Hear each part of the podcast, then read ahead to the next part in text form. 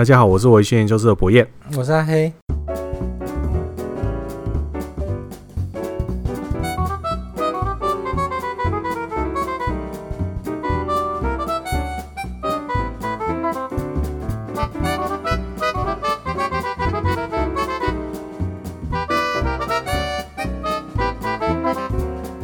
好，现在我们就要喝一下这个社员玉少兄提供给我的。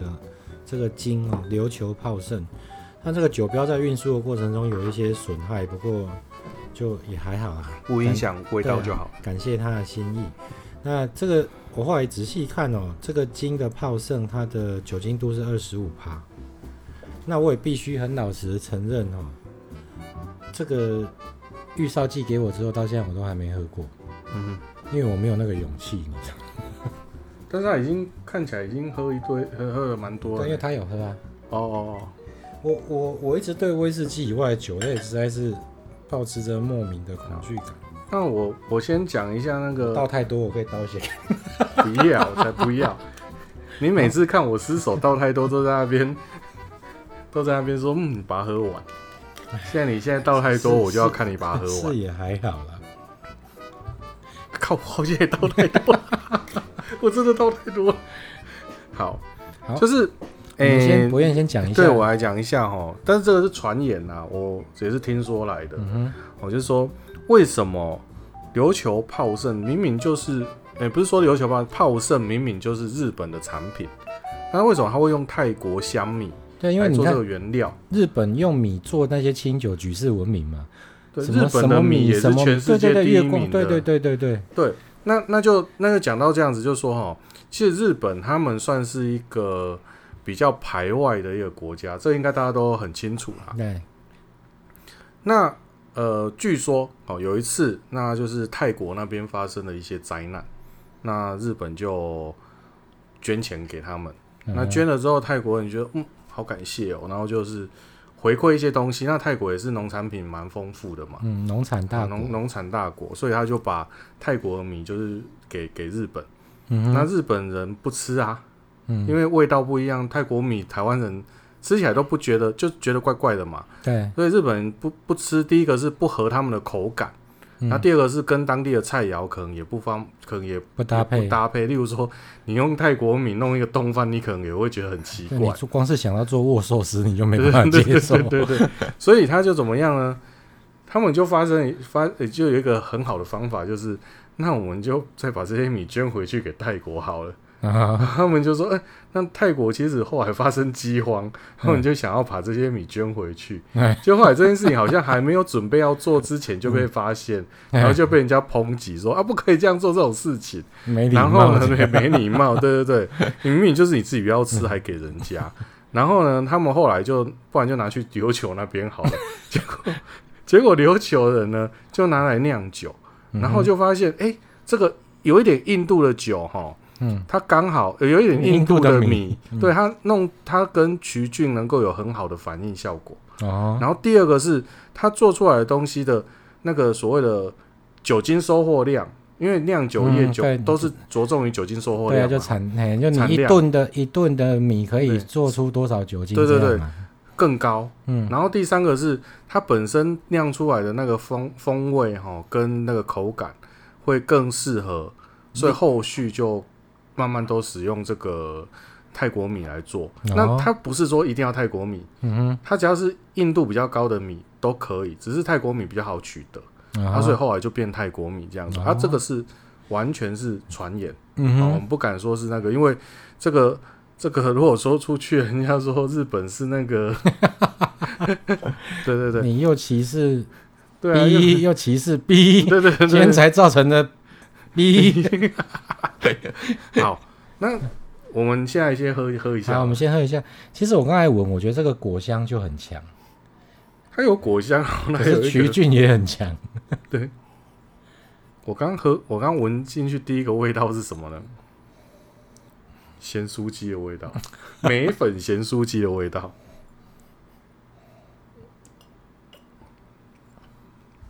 嗯，曲菌的味道。我先问一个很关键的问题啊，你觉得两者之间有相似之处吗？就取味。对，除了那个以外，好像感觉不会先讲几间公司的产品哈。对啊，啊，但是这是人家招牌耶。对啊，它不难喝啦。嗯，那我、嗯、我其实它上面有写琉球泡盛哦，琉球泡盛其实是有它自己的要求，就是说它一定要刚有讲嘛，就是一定要用那个黑曲菌下去做，所以你用普通曲菌下去做泡盛也是可以的。嗯，对。然后第二是还有就是它一定要这个。它的米对于米啊，跟对于这个蒸馏的方式都有它的规定，这样子。嗯哼。那泡盛有一个很特殊的地方，其实是跟我们威士忌有点像，不是跟我们威士忌有一点一点点的渊源。嗯哼。我们都会用雪莉桶。对。那雪莉桶是酿雪莉酒。对。那雪莉酒的陈年方式蛮特殊的嘛。嗯。它是从假设我有 A、B、C、D 四个不同年份的酒，哦，它会从 A 年把 A A 桶最新的桶子，嗯，把它抽取一部分，嗯，注入到 B，嗯，然后 B 再抽取一部分注入到 C，对，然后 C 再抽取一部分注入到 D 嘛，对，就是所谓索雷拉系统。对，那这可以保证就是味道的稳定性，对，稳定性。然后第二个是说，这个酒永远年份会一直往后推，嗯，然后每一年都可以有产量。对啊，对吧？那你喝到的酒里面。有万分之一的，是那么一九二零年时候的酒，这样。对，那琉球的泡盛哈，它有一个东西叫古酒。我们不是有时候会看到古酒嘛？古代的古，对，古酒，对，古酒这个它也是用类似的方法。嗯哼，哎，它也是就是哎，数层这样子吗？好几层？它不是用好几层的，反正它就是放在瓮里面。嗯，它这种是用瓮去陈年的。对，所以它就放在瓮，它从 A 的就最年轻的瓮，然后。捞一池到 B，然后 B 再捞一池到 C，C 再捞一池到 D，嗯哼，然后最老的那一池捞出来喝掉。嗯，以前那每个人家里面，他说琉球人其实家里面都会做这样的事情。哦，嘿，啊，就是他们一年做一次这样的事情，是把这些酒混合之后，是不是最后出来的是最久的、最最古老的那一？对对对。那他们就是家族可以把它分享掉。哦，对对，这是他们的做法。哦，所以他们的古酒就是这种有有已经有一定。类似像存放一定年代的酒，对，那你我已经可以保证它的品质，对，第二个保证它的产量，嗯，所以呢，琉球古酒如果没有受到战争的摧残，嗯，甚至一年、一百年、两百年、三百年都有机会，反正我永远就是一直一叠套酒，对对对，对，然后第二个是说，那这东西是不是允许每个人都可以做？事实上，琉球人他们常自己家里面会做这件事情。然后我们就会去买非常非常高的原酒下去做，那会非常高的原酒呢是几度呢？就四十五度以上。Uh-huh. 那四十五度以上，他买的时候虽然是用琉球泡盛的方式去制作出来的东西，嗯、但是在酒税法上面，它不能叫做琉球泡盛，uh-huh. 他们要叫做原料用酒精。哦、uh-huh. 所以你就是去琉球的可能某一间卖酒的地方，要跟他说。我要买原料用酒精，我还制作琉球泡盛的古酒，哦，他就会卖你。然后有这种事情，对对对，真好。哎，日台湾不是我们进口？如果说今天原酒酒精度比较高，也是要用比较特殊的方式进口？好像也没有哎，它不是什么特殊危险的。如果你是整桶进口的话，可能是要。可是台湾比较少做这种事，因为台你你。你你的酒桶只要你只要没有在苏格兰完成装瓶的作业，嗯，你你整桶出，比如出整桶出到台湾，嗯，你在台湾装瓶就不能叫苏格兰威士忌，嗯，你上面就不能打 Scotch Whisky，所以会做这种事情的其实比较少。啊，如果你是瓶装的，好像还好；如果你是桶装的，可能就会像你讲的，要用特殊的特殊的名目去。因为你想想看，他如果今天是六十趴的酒，嗯。跟四十趴的酒，事实上危险程度差很多。对，所以你我不知道有没有讲跟你讲过这个事情。所以在台湾哈、嗯，你要开酒厂，比如说格马兰，嗯，比如说那个南投的那个 TTL，嗯，他们的新酒都是五十九点五趴，嗯，他们就是不能超过六十趴。他们的新酒出来，白狗出来就是五十九点五趴，他们很严格哦。为什么？因为超过六十度就是危险物品啊！哦，然后你超过六十度，而且你好像危险物品啊，我自己在里面做好像不行，嗯，就是不行。好，那我再补充一下，就是说他们在家里面做这个，就是去买所谓的原料用酒精来做嘛。嗯，那他们习惯就是用五升瓶，五升日本的五升哦，哦，不是五公升，哦，就是大概将近十十公升的瓮，嗯，然后下去做。那他们一次不能够超过二十趴。这是他们古老的那种规定啊，哈，就是说一次不能超过二十趴。你说成品吗？就是最后捞出来，就是最后抽取出来的那些酒酒精浓度不能超过二十。不是不是酒精浓度，就是出来的酒不能超过那个那个瓮的二十。对对对对对对，容量的二十。对对对对对。那这样出来差不多是七百 ml 左右。嗯哼。啊，七百 ml 左右呢，就是大家这样子喝，嗯。哎、欸，就刚好是家族可以喝的，所以这变成说他们一年一次的庆祝的时候可以用的。那娶三个老婆怎么办？就是分别在三个家里面各放一个三个老婆，那就五升的瓮嘛，那就违反那个 善良风俗。对啊，那我我先理清一下，那个、所以、嗯、你说琉球的这些家庭，他们自己私酿的泡盛，并不是他们从原料开始制作，他们是只是去买原料，去那个卖。卖泡盛的地方买原料用酒精回来放在自己家里而已，跟我们台湾的那种什么私酿的什么小米酒啦，什么什么奇怪的酒是不一样的。嗯、他们并没有从原料的时候就开始做嘛，因为毕竟每不是每个家庭都有蒸馏器嘛。对啊，而且它蒸馏器又那么严格，你谁会在家里面装一个胡式蒸馏器？你还要在那边找酒头哎、欸，对啊，而且你可能还要用到电、嗯，对啊，弄一个比重器在那边，你下面是直火蒸馏还是？光想到头就很痛，所以他们只是有靠背啊后边吧，他只是去买而已。对对对对对，就有点像你你，你去打酒回来，对你去，例如说哦，自己在家里面做个什么哦美酒好了，嗯、自己泡，这大概是这样子。嗯。哎，这应该没有人会那么无聊说，我今天要做一个这个，嗯、然后弄一个。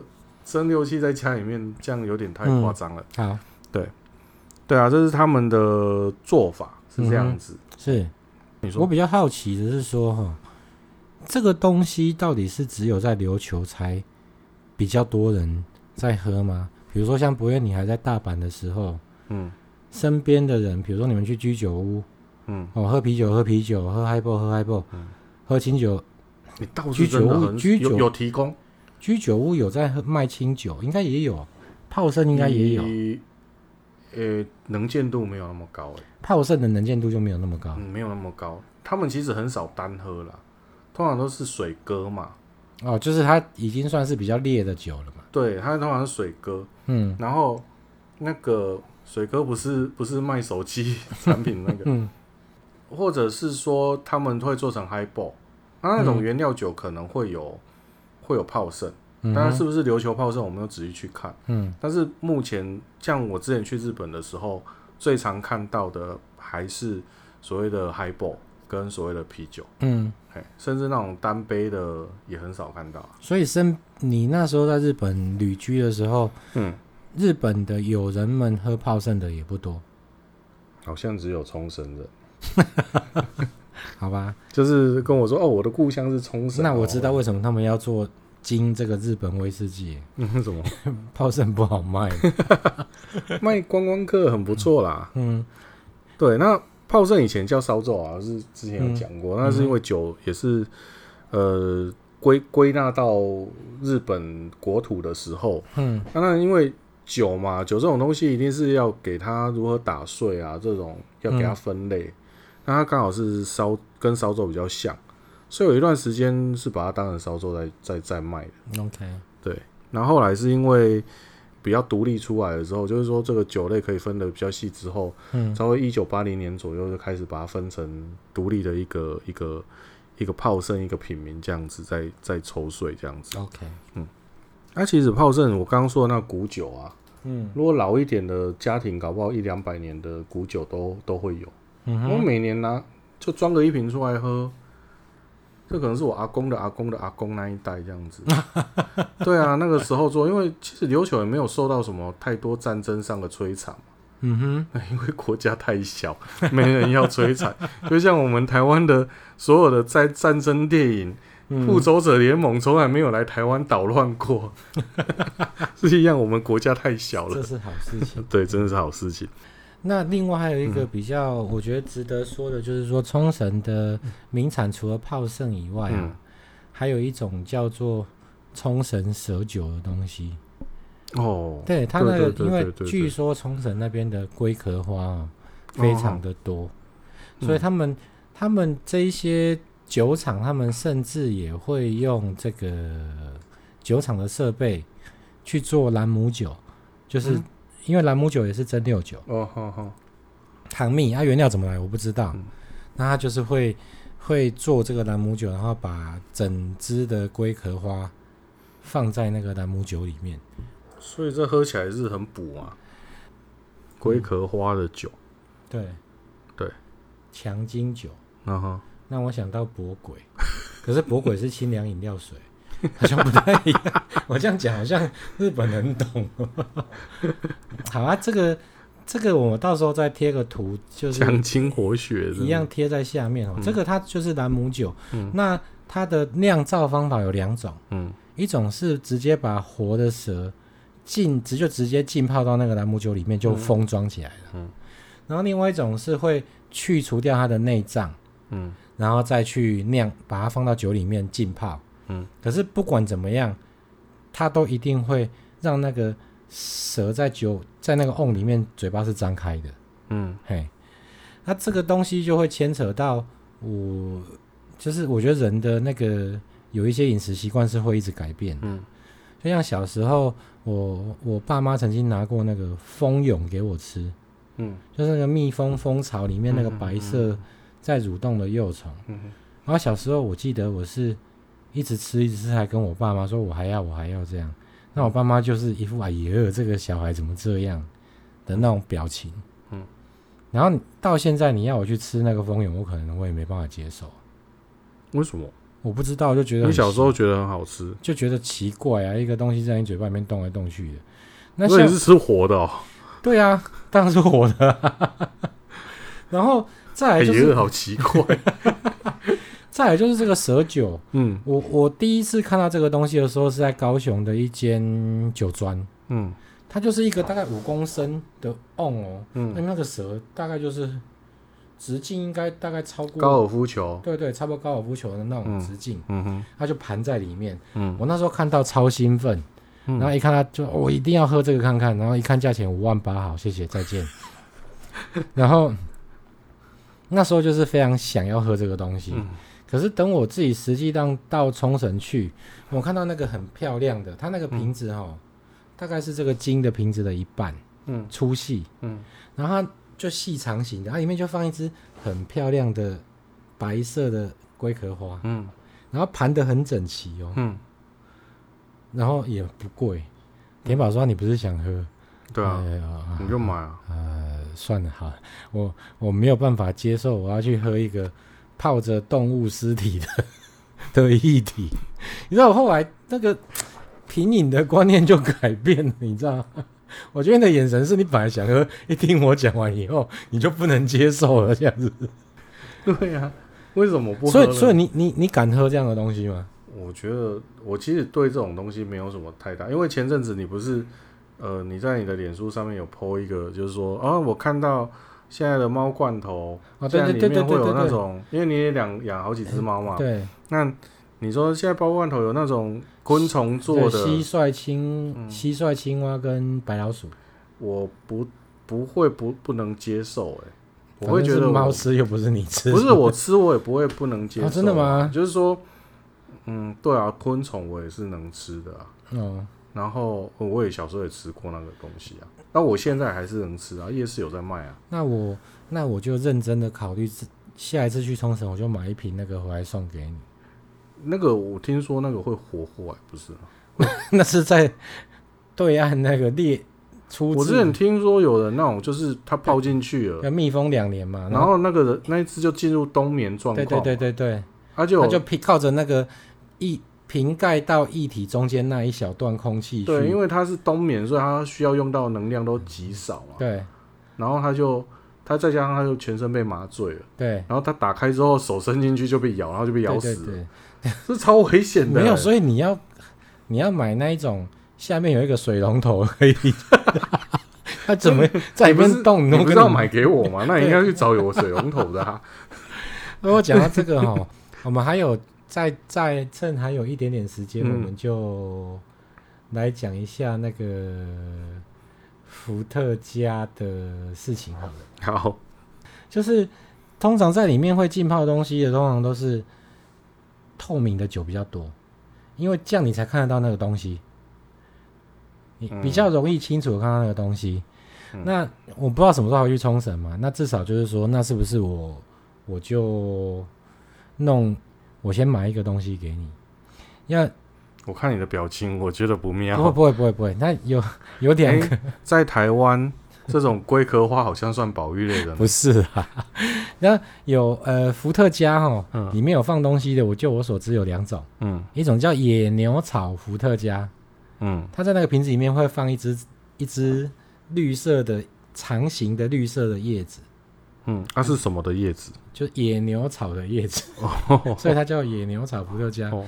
另外一种叫做天蝎伏特加，天蝎，我、哦、会放蝎子，它会放一只蝎子在那个伏特加里面，而且那个我跟你讲，那个东西台湾已经停止，代理商已经没代理了，我不知道是因为卖的不好，还是他们蝎子繁殖的不好，它里面都会有一只蝎子哦，嗯、然后很好玩的是，他跟你说你可以就着那个伏特加，把蝎子也一起倒到嘴巴，然后咀嚼它。或者是，它就只有一只蝎子，对，它小小的，哦，大概就是一个小拇指的。那你那一瓶就只能喝那一口？是，你可以喝酒啊，重点是酒，不是那个蝎子。哦，他就跟你说，你可以这个蝎子的食用方式有两种。你比那个蝎 size 很小，欸，对对对，就是一个超小小拇指的指节的长度这么大。那那一瓶是多大瓶？七百 ml 啊。我知道谁那边还有一瓶，新市某老板那边还有。那个 size 很小，欸，对对，它很小。然后它它那个上面，这就酒瓶上面还有一个吊牌，有一个说明书。这就让我想到一个画面，嗯，它摆在酒柜里面，然后你想要《鹿鼎记》里面，那周星驰那《鹿鼎记》嘛，我知道你在讲海公公这个宝贝房，他说。哇，好精致啊！对对，那个放大镜，他拿起来，看到眼睛才变大。对，没有啊，是就一点点哎。它那就一个吊牌，那个酒上面一个吊牌，它就写说天蝎伏特加。嗯，啊，那本伏特加里面的蝎子呢，都是在我们在干净、没有污染的养殖场里面繁殖的。好，哎，所以你可以放心的食用。然后接下来食用方式一，我请你把蝎子呢。跟伏特加放到伏特加酒杯里面，把酒倒满，嗯，然后你就喝伏特加的时候，你就可以顺便咀嚼蝎子，嗯，然后感受它给带给你的风味。二，这个蝎子呢，你可以裹粉油炸，为什么还小工？就那么一点点，我为了这弄一个油锅，人家日本有那种一人吃炸物的那种，那个也那个也也太太太浪费。你得去找卖盐酥鸡的朋友嘛，我 讲你帮我钱去。那一共我近代外史，对啊，就是因为我看过那个，所以如果我短期内没有办法去冲绳的话，我就想办法买一瓶那个。等一下就去订机票，不行，我等一下打给某老板比较快。对啊，好，就是那这样子哦。对，我我我倒是觉得说，还是你两个都要。其实我觉得还好，因为我我曾经有看过一篇报道，就是说。你吃的所有素，你即便你是认为是素的东西，嗯，例如说面包，它就那个小麦，嗯，就是弄成粉，然后下去烤出来的面包嘛，就很正常的面包，你觉得它应该是素的嘛？对。但是事实上，它里面都有一定比例的昆虫哦，因为收割的时候一定会跑进去啊。从此之后你都不吃了，我觉得好恶心的表情。对，没有，因为你我我从从此之后我看到之后我就觉得，那真的就没关系了，你知道，因为。我就可以理解啊，因为你就是你只是没看到而已，事实上就是这样。你这又让我，你这个人是比较震惊。嗯、我觉得你的个性一直都是比较震惊，我是那种比较比较胡乱搞笑，因为我觉得不搞笑，我人生没有办法活下去。嗯、之前有一个台语广播达人叫显春呢，你知道吗？哦，我知道。对，那个当英白什么用来对下几零五几哎，他那时候讲啊，你刚才讲到那个素食，嗯，所有的东西你觉得是素食的。它其实都里面带有荤的成分嘛，就对对对，它死可能在采集的过程，对啊，可能会阿盐啊，素食牛肉面，阮的牛肉面内底牛肉拢是用夹菜的牛来做。对，我我想到的是这个，有够糟糕的，什么鬼啊？对，没有啊，就是你想一想也合理吧？嗯，合理啊，合理啊。对啊，搞不好他晚上我等一下出去就跟天宝说，你不要再给我买什么面包、牛奶棒，没关系的。什么鬼？然后，那你想想看啊，搞不好那个机器哈，嗯。就是晚上，就是你机器嘛，它在运转嘛，嗯，那不小心有一只蟑螂掉进去，你也知道，对，所以我，我我的意思是说，这东西我们没看到就当没有了。我们啊，那如果有看到，我们其实平时也在吃，哦、有什么好害怕的？好，对不对？好，那我先去订那个。天蝎伏特加，大可不必。然后你就直播在那个，我直播在在粉丝专微信就是粉丝专上直播。大家好，我，我，今天要来吃蝎子。不要，我们不是说不露脸吗？我 我们就让你，我们就直播，诶、欸，直播声音，然后让你看着我吃就好。那还有，对对对，你，你还有听过没有？这就是冲绳。你你如果去冲绳旅游的话，你会很常看到。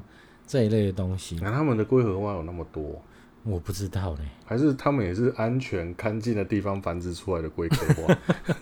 龟壳花养殖场。对啊，等一下我们偏太多，然后刚才赶快再讲一下，在节目最后我们再讲一下这个泡盛。为什么我们今天讲那么多，就是不想要把它喝完？我觉得还好嘞，跟我比我想象中的好很多。它就是没有，嗯。它它没有，他没有那个，我我觉得哈，没有经过统陈，嗯的这种酒，都有一个很，就有它特特殊的味道。对，它你喝的就真的是它的原味，或者它的曲味。那、嗯、你用桶子修饰过之后，当然它的味道就会比较适合。尤其我们都常喝威士忌，都会觉得是威士忌的味道嘛。嗯、所以当然喝这个就会不习惯了。像我们喝高粱也不是很习惯一样的意思。我我喝到后面觉得有点像那个台湾有那个金金芦笋露。我觉得有一点那个感觉，我有刚刚啉酒精那种感觉呀，好吧，就是有曲味的酒精那种感觉。嗯、然后它因为它的酒精度其实也不也不能算低呢，二十五趴。嗯，你当然是以威士忌来讲算水感，对，但是哎、欸，它没有那么水哦。我我感觉它没有没有真的很水的感觉，嗯，就是没有感觉哦，好水哦。嗯，这样你可以理解。博博博彦他自从在上一集跟我站在对立的两派之后呢，嗯、我们从此之后就划下界限了，是不是？他就不太喜欢这个，我我觉得这个喝起来，我不是移情作用，可是我真的觉得他也没有很差。可是我我没有办法从从喝这两支酒之间去发现他们的关联性，除了那个曲的味道以外，曲味，味真的是一样的，对，完全一样。如果大家觉得这个金这个。比如说二十年这种东西太贵的话，嗯，那大家可以去喝喝看。我觉得其实也还可以。我真的一开始很恐惧，嗯，因为我就是我不太想接触威士忌以外的酒。可是今天跟博彦来，我跟他一起喝，我觉得哎还不错。嗯，我我个人觉得不错，博彦不喜欢。那如果有觉得喜欢的听众，你们可以到你们家附近的家乐福去看看。我记得好像一支大概才六百多块吧。嗯，这应该蛮便宜的。大家可以试试看。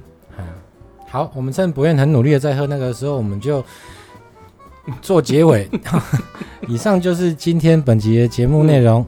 如果喜欢我们的节目，请推荐给你们的亲朋好友。嗯、那也帮我们在脸书粉丝团上按赞，留下您宝贵的意见。好，那我们今天节目就到此接近尾声。嗯，那在节目的最后呢，要提醒您。喝酒不开车，安全有保障。未满十八岁，请勿饮酒。那我们下次见喽，拜拜。拜拜。